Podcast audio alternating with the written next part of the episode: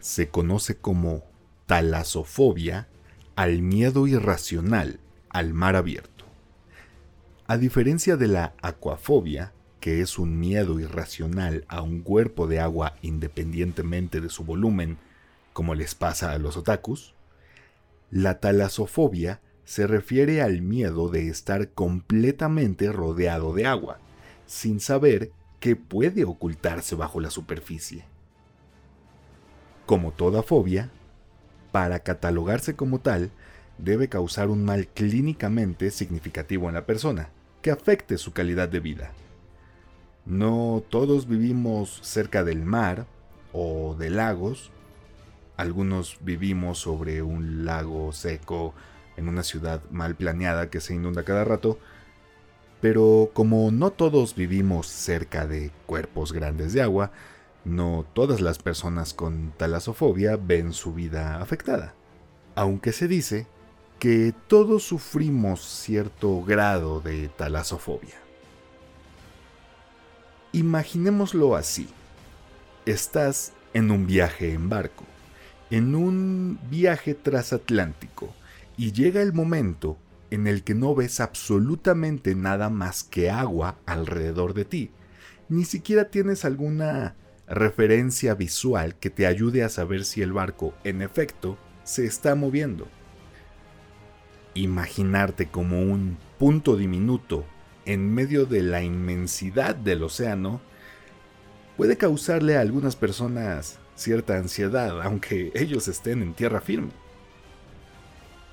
Si te acercas al borde del barco, pero sin gritar soy el rey del mundo, no seas un básico, si te acercas al borde del barco y te asomas hacia abajo, verás una cantidad incalculable de agua, una masa impenetrable a la vista. La misma luz se pierde en su viaje y no puede llegar hasta el fondo. Es prácticamente imposible saber qué es lo que habita allá abajo. Y entonces, un pensamiento fugaz atraviesa tu cabeza. Y si ese algo que habita en el fondo decide emerger en este momento y arrastrar el barco hacia el abismo, ¿alguna vez alguien sabrá qué fue de mí? En este momento yo ya tengo bastante miedo de siquiera irme a bañar, y fue este miedo a lo desconocido, y que hay más desconocido que el mar, digo, sabemos más del espacio que del mar, sumado a la fantasía y a la superstición, que diferentes culturas a lo largo del tiempo nos han dejado su propio catálogo de monstruos marinos. Creo que de todas las especies, llamémosle así, de monstruos que existen, los monstruos marinos son los que más miedo causan. En primera, porque la talasofobia es una fobia muy real, y en segunda, porque no conocemos prácticamente nada sobre el mar. En el mejor de los casos, en el fondo del mar habrá Pokémones marinos, de los bonitos, como Staryu o el que es Dragonite antes de ser Dragonite, no me acuerdo, ya soy un señor. Y en el peor de los casos, Cthulhu. No es ningún secreto que las profundidades del mar, por lo menos hasta lo más profundo que se ha podido llegar, esconde ciertas criaturas bastante pesadillescas, como el pez pescador, que aunque parezca una paradoja, es este pez que vimos en Buscando a Nemo, que tiene una lucecita con la que atrae a otros pececitos y que básicamente es una piraña que está inhalando crocodile como si no hubiera mañana, o este este tiburón que tiene una especie de sierra en lo que vendría siendo su nariz. No sé, ni siquiera lo quiero googlear porque voy a soñar con esa cosa. Pero independientemente de esos cuasimonstruos reales que habitan en las profundidades y que difícilmente veríamos en la superficie, y que si llegaran a la superficie difícilmente podríamos verlos con vida, están los monstruos fantásticos, los de mitología, los de leyenda, los que nos interesan en este podcast. Algunos de estos monstruos marinos pertenecen a mitologías específicas de regiones específicas del mundo, así que sus historias se desarrollarán como es debido cuando Mitomanía llegue a esas regiones del mundo. Pero muchos otros monstruos son, digámoslo así, variaciones de un mismo concepto. Podemos comenzar con uno de los más, si no es que el más famoso de todos, el Kraken. Para los marinos de antaño, incluso si quieren, para los piratas del Caribe, el nombre del Kraken infundía un terror absoluto en todas las naves. Su origen como monstruo se remonta a la Edad Media, en las crónicas y en las sagas nórdicas. Sus primeras menciones datan del siglo XIII y no fue hasta el siglo XVIII que se le comienza a conocer con el nombre de Kraken, término noruego para describir algo que se retuerce. Marineros, obispos, científicos, científicos de la época, que en muchos casos era prácticamente lo mismo que un obispo, pero muchas personas describen un animal similar.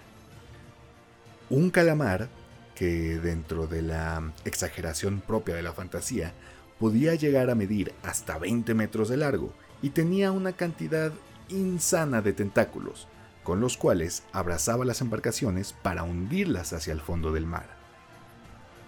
Para los marineros, era uno de los muchos peligros que tenían que sortear al navegar en mares ignotos. Para los religiosos era una aberración de la naturaleza que el infierno hacía enojar con sus llamas para hacerlos salir hacia la superficie y chocar con uno que otro barco en el camino. No había marinero, por más experimentado que fuera, que no tuviera pavor de encontrarse al kraken al navegar en alta mar. Actualmente sabemos, y bueno, desde hace ya bastantes años, que el mito del kraken no es enteramente una ficción.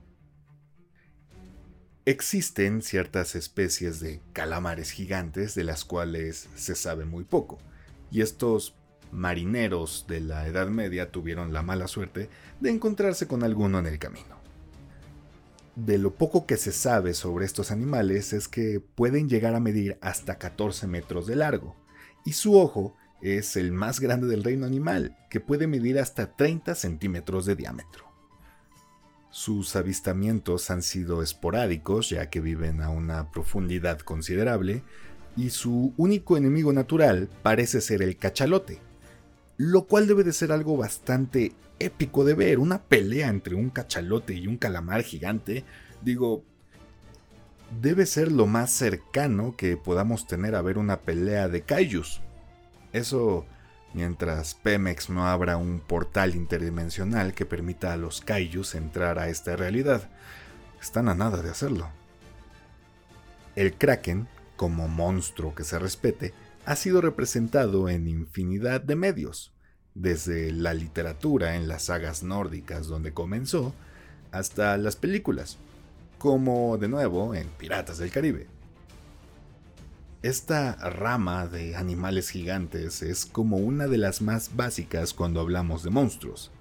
También se hablaba mucho sobre la ballena del diablo, la cual simplemente era una ballena gigante, una ballena con la capacidad de comerse un barco en un solo bocado.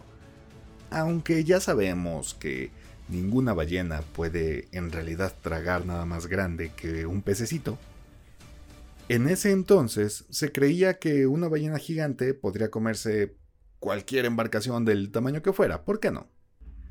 Se decía que esta ballena era tan inmensa que flotaba en la superficie del mar asemejando una isla, por lo que muchos marineros desembarcaban sobre ella, y cuando querían prender un fuego, esto era lo que hacía enojar a la ballena, no que se le pararan encima, sino que intentaran prender fuego sobre ella. Es en ese momento en el que la ballena decide que lo mejor que puede hacer es comerse toda la embarcación. Y así como se hablaba de ballenas gigantes y de calamares gigantes, también se hablaba sobre tiburones gigantes o medusas gigantes o cangrejos gigantes. Pero uno de los favoritos de las mitologías son las serpientes gigantes. Las serpientes marinas gigantes, para ser más específico. Gracias a la sobrerepresentación que ha tenido la mitología nórdica en la cultura pop durante las últimas décadas, podemos hablar sin problema sobre Jormungander.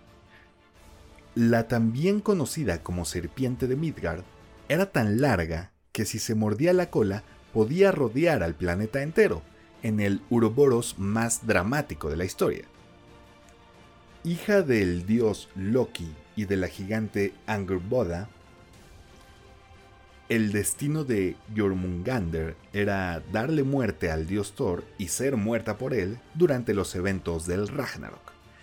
Pero no coman ansias, que ya llegaremos a la mitología nórdica en algún momento. Espero. Jormungander es uno de los ejemplos más famosos sobre las serpientes marinas gigantes, pero dudo mucho que haya sido un monstruo a la que los marinos antiguos temieran, excepto claro los marinos nórdicos. Una serpiente marina que seguramente fue mucho más temida por la expansión del cristianismo en el mundo es el leviatán. Básicamente el Jormungander del cristianismo en cuanto a su papel de enemigo de Dios. Nombrada en el Antiguo Testamento, el leviatán era descrito como una mezcla de dragón y de serpiente. En algunos casos era algo así como la mascota de Lucifer, y en otros casos era la representación misma del diablo, la cual fue derrotada por el mismísimo Yahweh. El miedo de enfrentarse al leviatán durante un viaje en el mar era común para los marinos de antaño, y en algún momento el nombre de leviatán se volvió sinónimo de monstruo marino, independientemente de si era una serpiente, o una tortuga gigante, o una ballena gigante. Otra serpiente marina, no tan famosa y relativamente nueva, es Morgor. La serpiente marina que habita en los mares de Cornwall, en Inglaterra, tuvo su primer avistamiento apenas en 1975.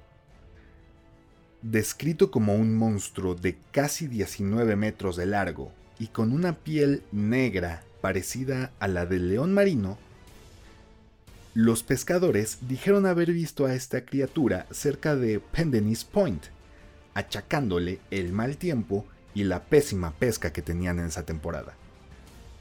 Muy al estilo del monstruo del lago Ness, Morgor puso a Cornwall en el mapa.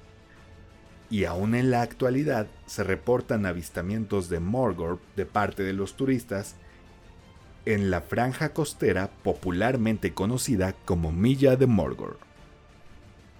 Y ya que lo mencionamos, hablemos rápidamente sobre el monstruo del lago Ness.